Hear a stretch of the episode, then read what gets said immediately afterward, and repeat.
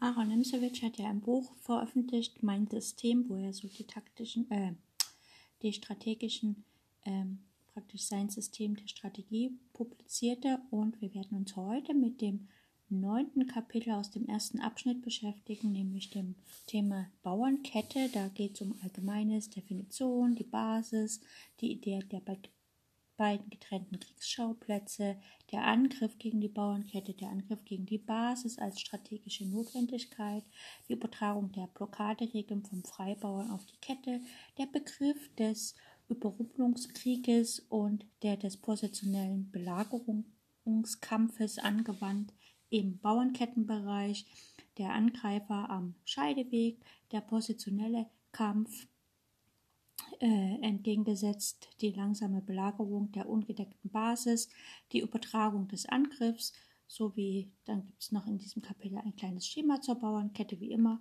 und natürlich auch praktische Partiebeispiele. Dieses neunte Kapitel ist das letzte Kapitel im ersten Abschnitt äh, zu den Elementen der Strategie, nämlich äh, das Zentrum und die Entwicklung. Das war das erste. Das zweite war die offene Turmlinie. Das dritte war die siebte und achte Reihe. Das vierte Kapitel war alles rund um den Freibauern.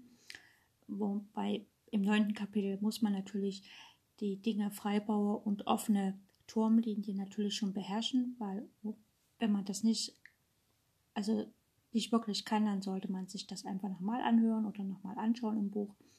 Das fünfte Kapitel war ein sehr kurzes, da ging es um den Abtausch. Beim sechsten Kapitel ging es um die Elemente der Endspielstrategie. Im siebten Kapitel ging es um Fesselung, also den gefesselten Stein. Und das letzte und achte Kapitel, was wir uns bisher angeschaut haben, war das sogenannte Abzugsschach, wobei natürlich da äh, quasi die Verwandtschaft zwischen Fesselung und Abzug äh, nochmal präzisiert wurde. Dann in dem Buch kommt ja noch ein zweiter Teil, das sogenannte Positionsspiel. Und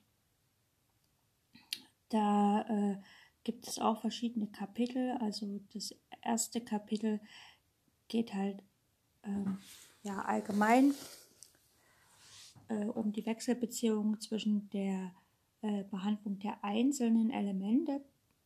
Und das zweite Kapitel geht um Doppelbauern und Hemmung. Das dritte Kapitel äh, widmet sich dem Thema des isolierten Daumenbauern und seiner Nachkommenschaft, also auch hängende Bauer oder wie man halt mit Läufern agiert. Das vierte Kapitel, wie man starke Punkte, also starke Punkte systematisch überdeckt und wie man schwache Bauern bzw. schwache Punkte im eigenen Lager loszuwerden sucht. Und das fünfte Kapitel ist dann das Lavieren gegen die eine feindliche Schwäche und der kombinierte Angriff an beiden Flügeln. Und natürlich in jedem Abschnitt gibt es immer Partiebeispiele. Dann gibt es noch einen Nachtrag im Buch zur Geschichte der Schachrevolution 1911 bis 1914. Das habe ich selbst noch nicht gelesen, da bin ich auch ganz neugierig drauf.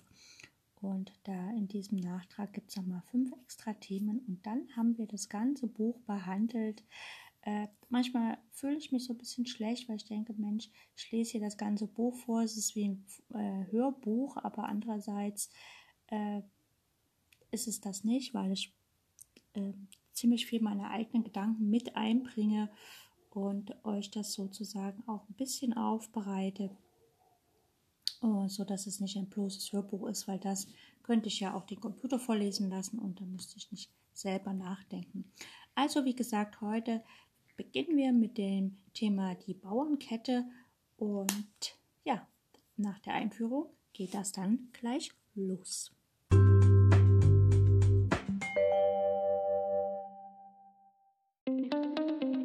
Herzlich willkommen auf meinem Podcast Schachradio bzw. Schach on Air.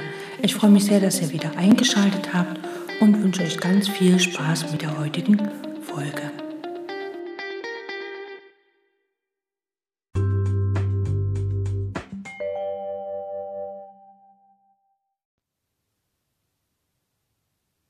Starten wir ein mit allgemeinen Dingen und ein bisschen Definition. Also was ist eine Bauernkette, was ist die Basis einer Bauernkette und was ist eigentlich die Idee der beiden getrennten Kriegsschauplätze. Also fangen wir an. Nach I4 Also wenn jetzt Weiß E4 spielt, Schwarz E6 und dann Weiß D4, Schwarz D5, ne, dann stehen sich ja die Bauern gegenüber. Äh, ja, also E4, E6, wie in der französischen Eröffnung. Und wenn dann Weiß D4 spielt und Schwarz D5, dann kann ja Weiß äh, E4, E5 spielen. Und dann hat man quasi so, die Bauern stehen auf Diagonalen, die weißen Bauern stehen auf schwarzen Feldern, die schwarzen auf weißen Feldern. Und die sind so diagonal ein bisschen ähm, ineinander verkeilt. Und dann sind die Bauern D4, E5 und also die Bauern sind quasi die einzelnen Glieder einer Bauernkette und der Bauer auf D4 ist quasi die Basis auf der weißen Seite beziehungsweise der Fuß der weißen Kette, während bei Schwarz der Bauer auf E6 quasi der Fuß beziehungsweise die Basis dieser schwarzen Kette ist. Und ähm, also das zu unterst liegende Kettenglied, also der Bauer, der noch am weitesten weg vom Umwandlungsfeld ist oder am nächsten zu seinem Ausgangsfeld steht, der ist quasi die Basis bzw. der Fuß der, der, des Kettenteils.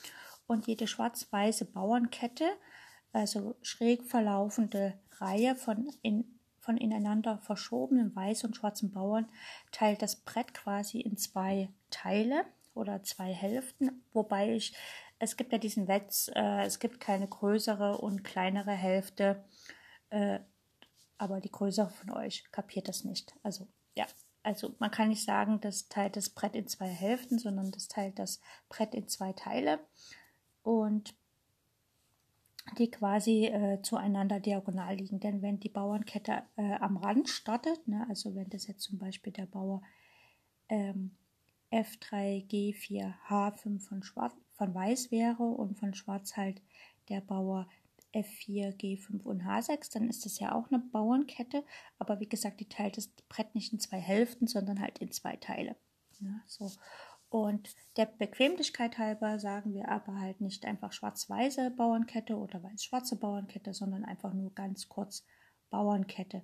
Und es gibt kurze und lange, also es gibt Bauernketten, die haben jetzt hier wie in dem Fall nur zwei Glieder ja, also nur den Bauern D4 und E5 von Weiß und D5 und E6 von Schwarz. Es gibt aber auch länger, wenn jetzt der Bauer von C2 von Weiß auf C3 steht und der Bauer von C7 von Schwarz schon auf C4 steht, dann ist es halt eine dreigliedrige Bauernkette. Und es gibt es natürlich auch in die andere Richtung verlaufend, also Weiß jetzt zum Beispiel Bauer auf C6, der nächste auf D5, dann auf E4 und F3 und Schwarz hat halt da direkt immer gegenüberstehen die schwarzen Bauern, dann ist es auch eine Bauernkette, das sind dann vier Glieder. Und die Idee der Kettenbildung, also äh, das hatte ich vorhin schon gesagt, bevor jetzt der Zuhörer nachfolgendes in Angriff nimmt, möge er einfach schnell nochmal überprüfen, ob die offene Linie und die Blockade des Freibauern ihm ganz und gar erinnerlich sind, schreibt Nimsowitsch. Andernfalls möge er die Erinnerung auffrischen, denn diese beiden Kapitel sind unerlässlich, will man das nachfolgende, das rechte Verständnis aufbringen. Also die Frage ist folgende.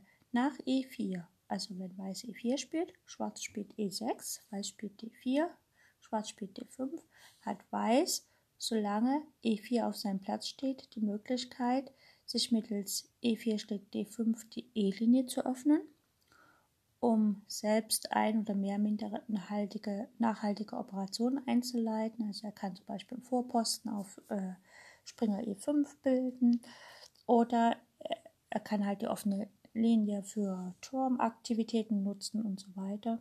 Oder er kann halt durch den Zug E4, E5 äh, nimmt er sich halt diese Chance.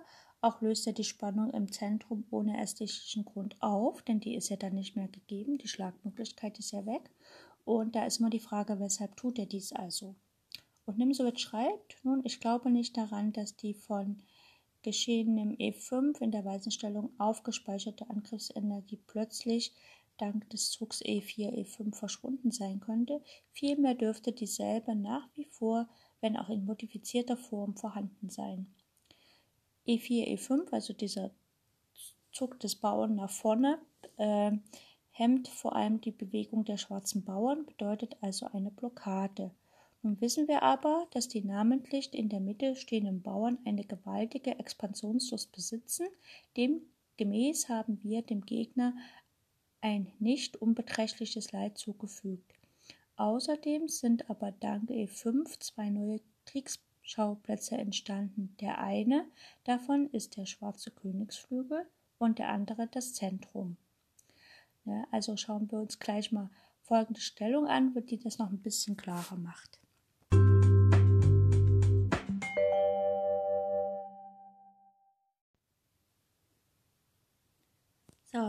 Mal folgendes Beispiel. Wir haben jetzt hier äh, keinen weißen König, stellen wir den einfach mal auf das Feld G1.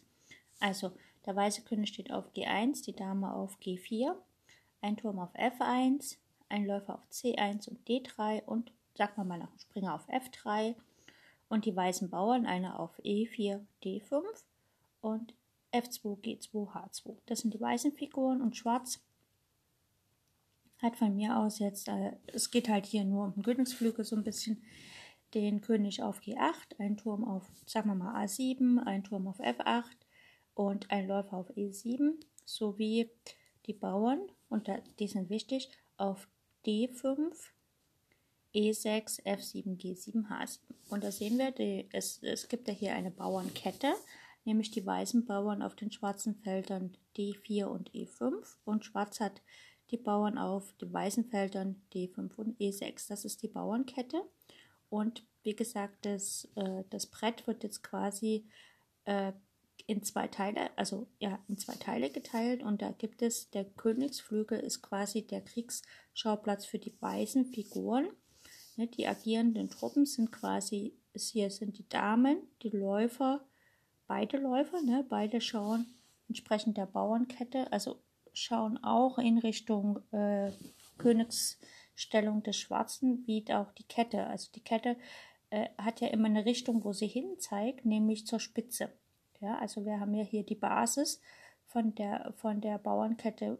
Von weißer Seite ist der Bauer auf D4 und die Spitze ist quasi der Bauer auf E5. Und beide zeigen diagonal, also es stehen ja auf der langen Diagonale und zeigen halt zum schwarzen Königsflügel. Und das ist auch die Richtung, wo wir halt dann hinschauen. Ne? Also wir schauen jetzt nicht zum schwarzen Darmflügel, da zeigt ja nicht die Kette hin. Die Kette zeigt ja zum Königsflügel, zum schwarzen. Der Turm auf F1 wird hier auch als Reservedivision bereitgehalten, denn falls Schwarz jetzt einfach F7, F5 spielt, damit die Bauernkette quasi abgebrochen wird, und wenn dann auf F6 getauscht wird durch Ampasang schlagen, dann kann nämlich der weiße Turm einfach auf nach E1 gehen und sozusagen auf der E-Linie dann auch eingreifen. So, schauen wir mal, was Nimsowitsch dazu schreibt. Der durch genannten Bauern eingeengte Königsflügel kann auch durch andere Figuren beschossen werden, beispielsweise durch den Läufer auf D3, Springer auf F3 oder Läufer auf C1. Versucht Schwarz sich so zu verteidigen, dass er durch gelegentliches F7, F5 eine Kommunikation in der eigenen siebenden Reihe herzustellen sich bemüht, etwa mit einem auf A7 postierten schwarzen Turm, so bewahrt sich unser Bauer E5 als trefflicher Keilbildner, indem er der Wiedervereinigung des isolierten Königsflügels mit den übrigen Armee nicht unbeträchtlich entgegenwirkt. Wir meinen dies so. Weiß greift den Punkt G7 an, Schwarz zieht den F-Bauern zwei Schritte vor, um G7 von der siebenten Reihe ausdecken zu können. Diese sonst trefflich zu nennende Verteidigung scheitert aber daran, dass der Bauer E5 scharf protestiert und auf F7, F5 geschieht nämlich einfach, dass man ähm, auf F6 Ampassant schlägt oder im Vorbeigehen schlägt und Weiß erhält nach der Antwort Turm schlägt F6 die E-Linie mit dem dazugehörigen Punkt E5 zum Druck gegen den rückständigen Bauern auf E6. Im ersten Fall, also Königsflügel als Kriegsschauplatz, würde ein weißer Bauer auf F4 eher störend wirken, da dessen negative Wirkung, also ein Sperrstein für den Läufer auf C1 und die nach oder über F4 strebenden eigenen Steine, die positive überschatten würde. Also man versucht halt einfach nicht hier in dieser Stellung F4 zu spielen, weil das würde so ein bisschen die Stellung verstopfen und würde die weißen Figuren nicht äh, frei agieren lassen am Königsflügel. Ne? Also man bemüht sich, dass der F-Bauer einfach hinten bleibt, damit wirklich die weißen Figuren genug Platz haben, um am Königsflügel zu agieren. Das ist das eine. Und dann schauen wir mal, wie sich das Ganze aufs Zentrum auswirkt.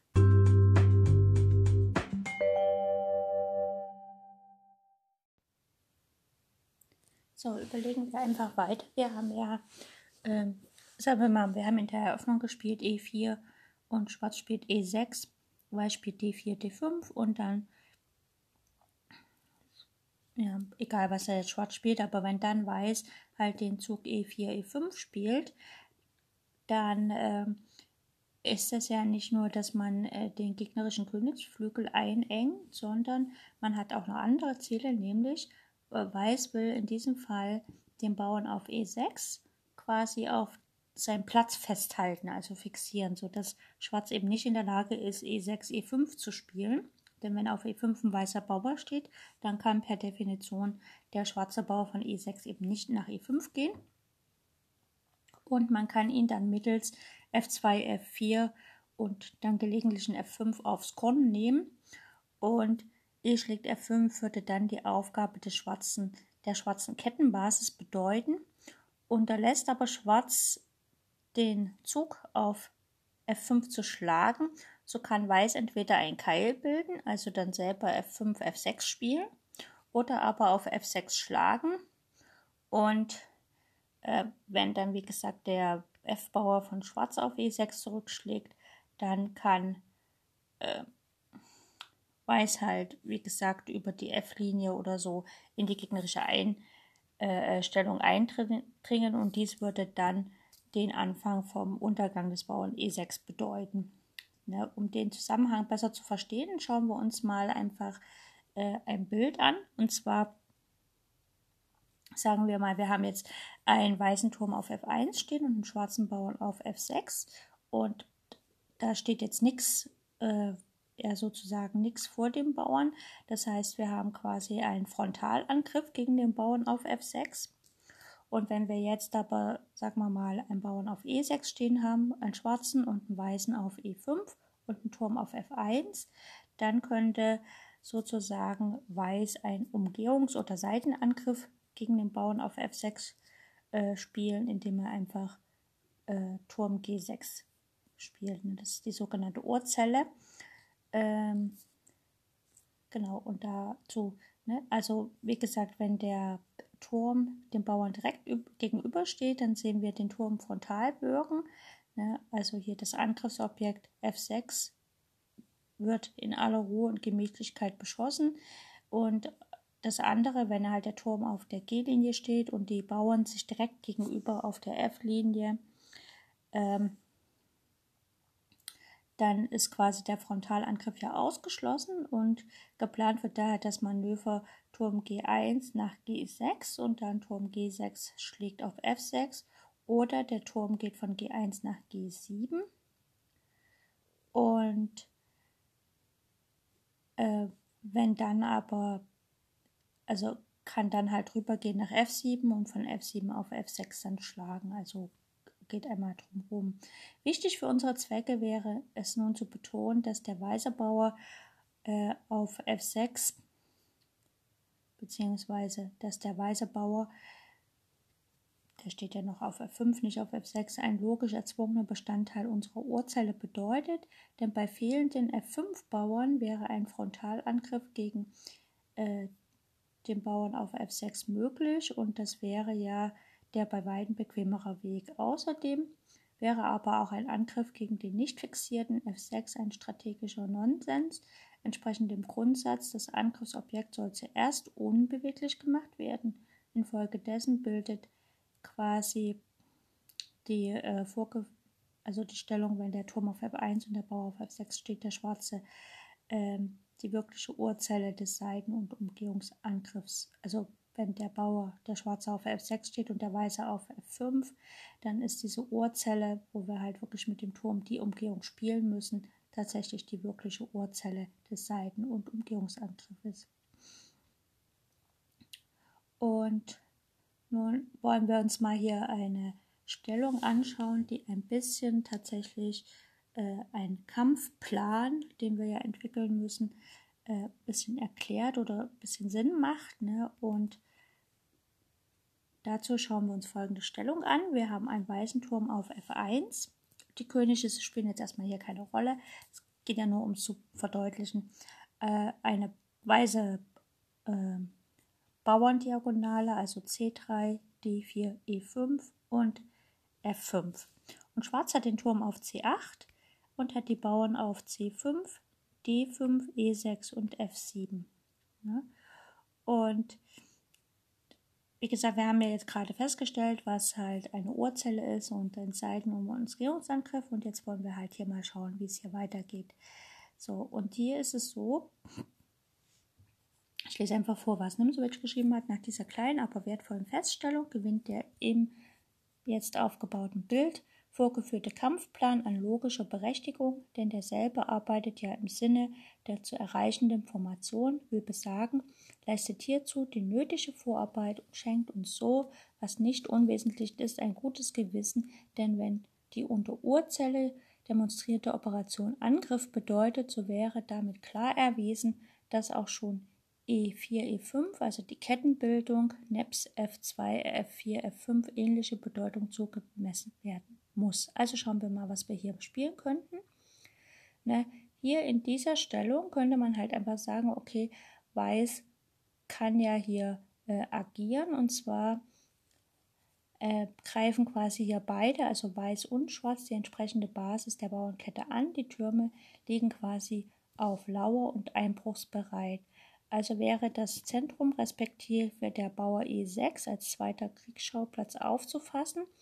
Und wir resumieren, ins, also hier in dieser Stellung wäre es halt einfach schlau, wenn Weiß am Zug ist, kann er auf E6 den Bauern rausschlagen. Wenn der Bauer widerschlägt, kommt halt, wie gesagt, der Turm von hinten ins Spiel. Er kann halt direkt Turm F6 spielen. Damit könnte man quasi schon den, äh, den schwarzen Turm festlegen und dann müsste man halt schauen, wie man dann weiterspielt. Also das Zentrum wäre respektive des Bauern E6 als zweiter Kriegsschauplatz aufzufassen. Das heißt, wir resumieren das E4, E5. Wir sagen, dass die Kettenbildung schafft stets zwei Kriegsschauplätze. Der durch E5 eingeengte gegnerische Flügel bildet den einen, also der Königsflügel zum Beispiel. Wenn man es am Darmflügel macht, halt der Darmflügel. Den einen, die Basis des gegnerischen Bauernkette, den zweiten und ferner E4-5 ist ganz und gar von Angriffslust beseelt, denn vor geschehenen E4-E5 vorhandener Angriff wird von D5 auf den Bauern E6 übertragen, welch letztere durch E5 unbeweglich gemacht wird und so dann durch das ähm, quasi Aufreißen F2, F4, F5 angreifen ausgesetzt zu werden. Ähm, das heißt, ähm, es gibt ja auch den Begriff Bauernhebel. Ne? Also äh, vielleicht kennt ja der eine oder andere von euch Zuhörern das Buch von Hans Knoch, äh, Die Kunst der Bauernführung. Und dort ist es, äh, und er besagt halt, dass es immer gut ist, wenn man noch einen Hebel hat, wenn man noch einen Bauernhebel hat. Das heißt, wenn man noch einen Bauern nach vorne stoßen kann und sozusagen äh, die gegnerischen Bauern zwingt, sich zu entscheiden, schlage ich oder bleibe ich stehen oder muss ich mich jetzt ausreichend verteidigen. Ne? Also wenn wir hier eine Stellung haben, der schwarze Bauer auf E6 und der weiße halt auf E5 und wie gesagt noch ein weißer auf D4 und ein schwarzer auf D5, dann ist es eine Bauernkette. Und dann hat der weiß den Bauernhebel F2, F4, F5, also F4, F5, das ist quasi der Bauerhebel, weil man halt den E6-Bauern befragt, was er das macht. Und wir äh, hebeln quasi die Basis der ähm, schwarzen Bauernkette auf.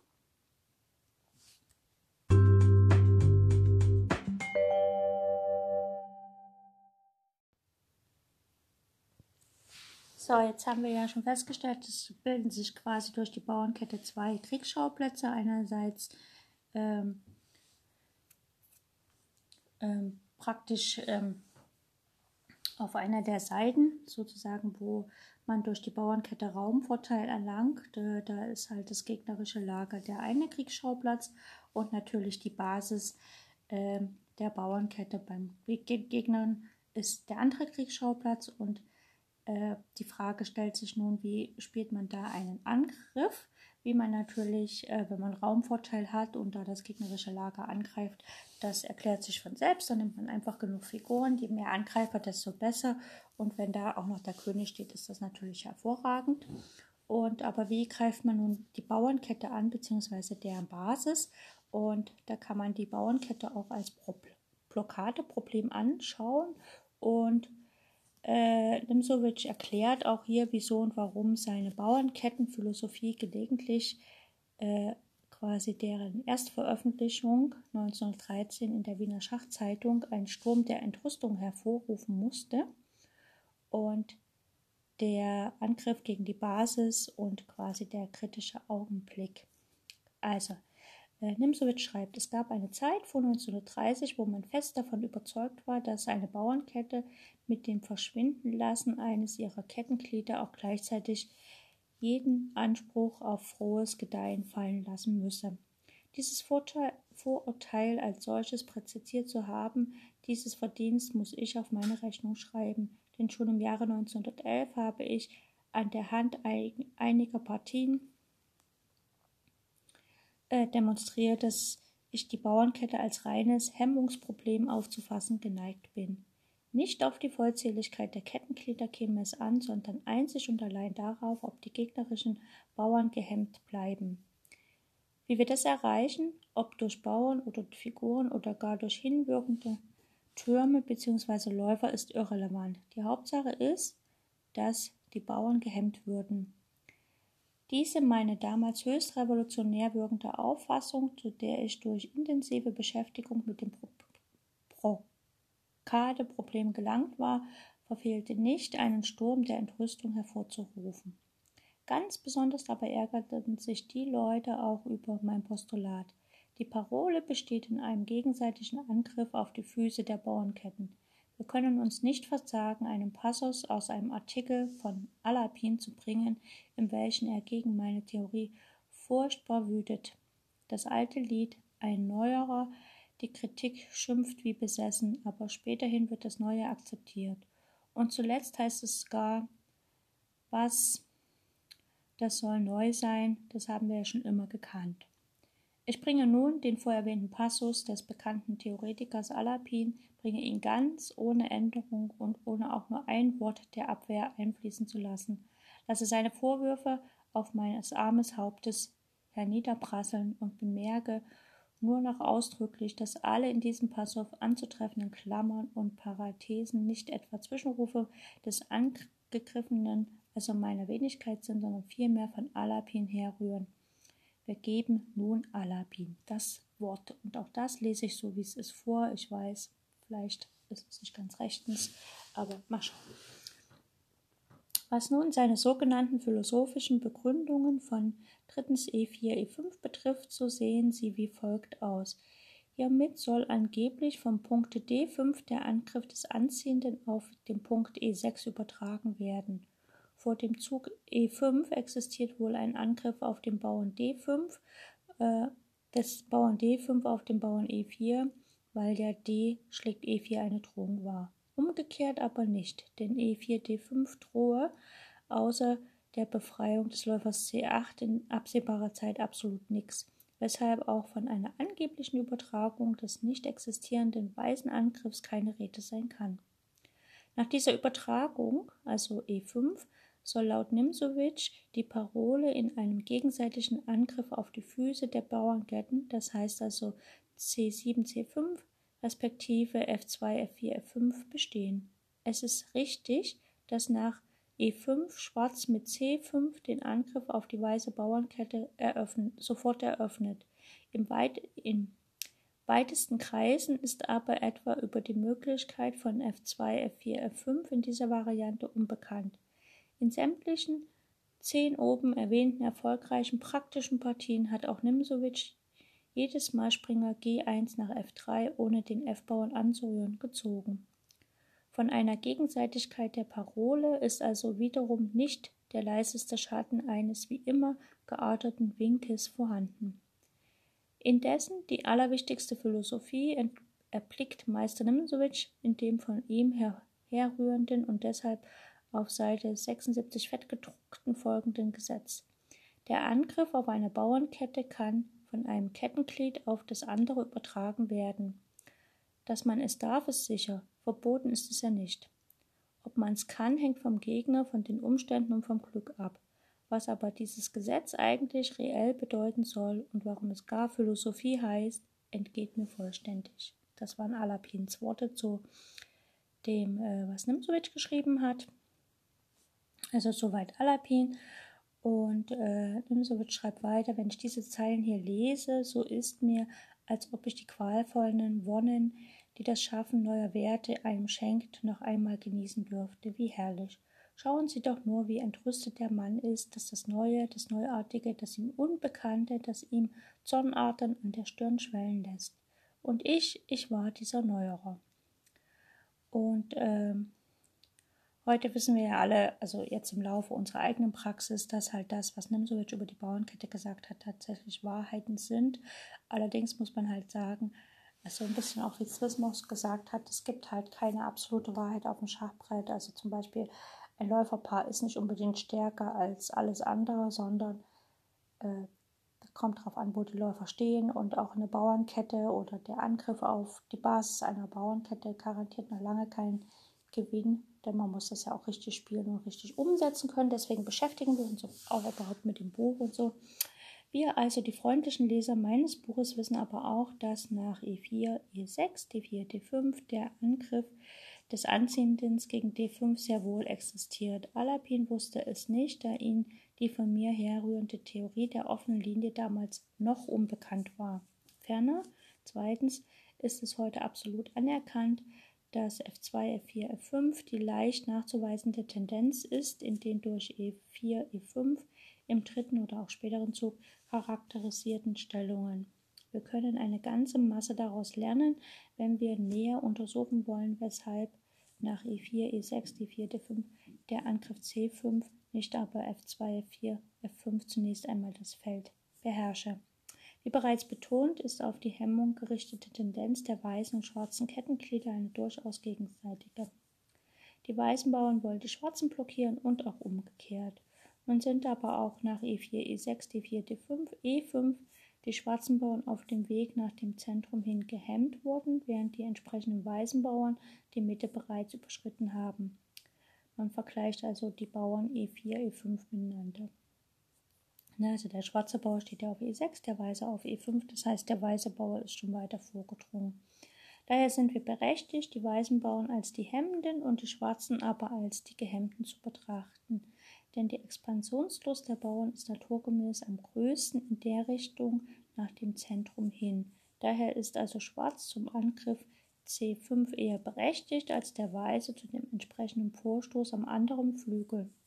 Die Drohung F2, F4, F5 existiert aber trotzdem als solche. Wenn der Angriff C 7C5 wirkungslos verpufft, dann kommt Weiß mit genannten Bauernvorstoß dran. Wobei man halt auch sagen muss, Weiß will ja eigentlich den Vorstoß gar nicht so wirklich spielen, denn er will ja mit den Figuren auf den König drauf spielen. Ne?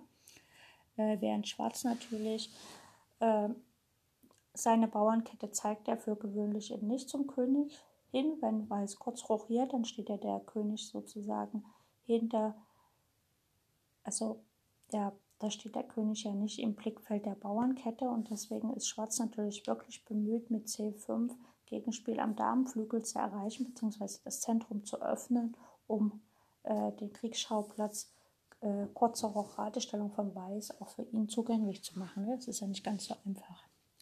Dass es in vielen Partien nicht zur Ausführung der sogenannten Drohung gekommen ist, beweist nur, dass Weiß vollauf mit der Abwehr des Angriffs auf der C-Linie es zu tun gehabt hat oder dass er den ersten von den beiden Kriegsschauplätzen erwählt hat, nämlich den durch E4, E5 eingeengten Königsflügel.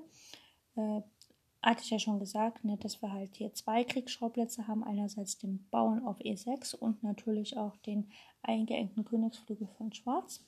Was nun die Übertragung betrifft, so wird der Lernende bald einsehen, von welch großer Tragweite dieses von mir gegebene Gesetz ist. Aber lassen Sie uns systematisch vorgehen. Und damit würde dann quasi Nimsowitsch ins dritte Kapitel gehen, nämlich der Angriff gegen die Basis als strategische Notwendigkeit.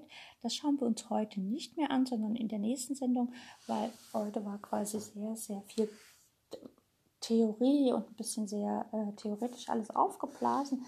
Äh, bei der nächsten Sendung werden wir dann wieder viele Partien haben und auch viele Beispiele, sodass wir dann wieder ein bisschen mehr in die Praxis eingehen.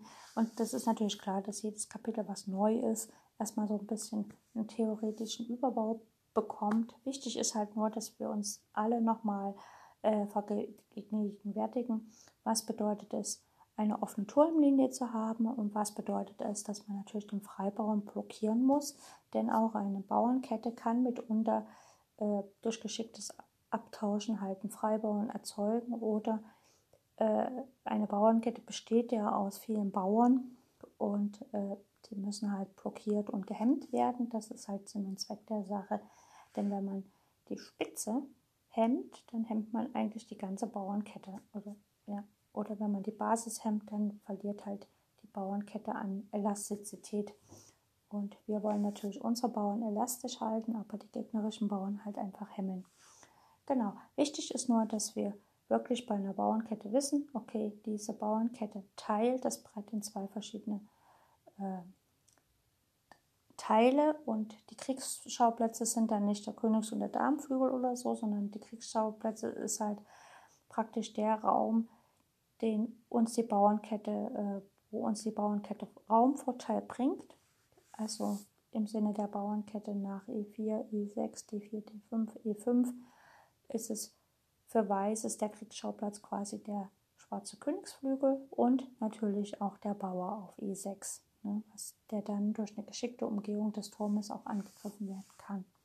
Während das für Schwarz natürlich dann genau andersrum ist, dessen Kriegsschauplatz ist einerseits der Damenflügel von Weiß und natürlich auch die Basis der weißen Bauernkette, nämlich der Bauer auf E4, den man natürlich sofort mit äh, C7, C5 auf der C-Linie attackieren kann und dann natürlich dort auch spielen kann.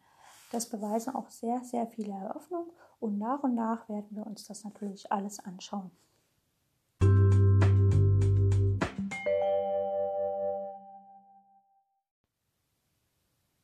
So, das soll der Einstieg in das äh, nächste Kapitel von Aaron Nimsowitsch, mein System gewesen sein. Ich hoffe, es hat euch ein bisschen Spaß gemacht und es war nicht allzu viel Theorie.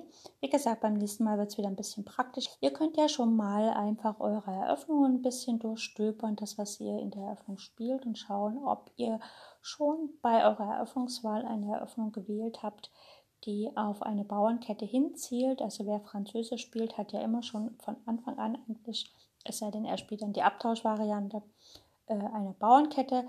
Natürlich beim Damengambit gibt es auch so Bauernformationen, die ein bisschen mit Bauernketten zu tun haben. Andere Eröffnungen haben das eher weniger. Da wird direkt alles gleich rausgetauscht und dann geht da die Post ab mit einem offenen Zentrum. Aber wir schauen einfach, äh, was so die Eröffnungen alle bieten. Und da ist es natürlich gut, wenn ihr vielleicht vor der nächsten Sendung einfach eure eigenen Eröffnungen euch nochmal anschaut, das, was ihr spielt und was ihr spielen wollt und wie es damit zugeht. Ich danke fürs Zuhören und freue mich auf die nächsten Sendungen. Bis dann. Tschüss.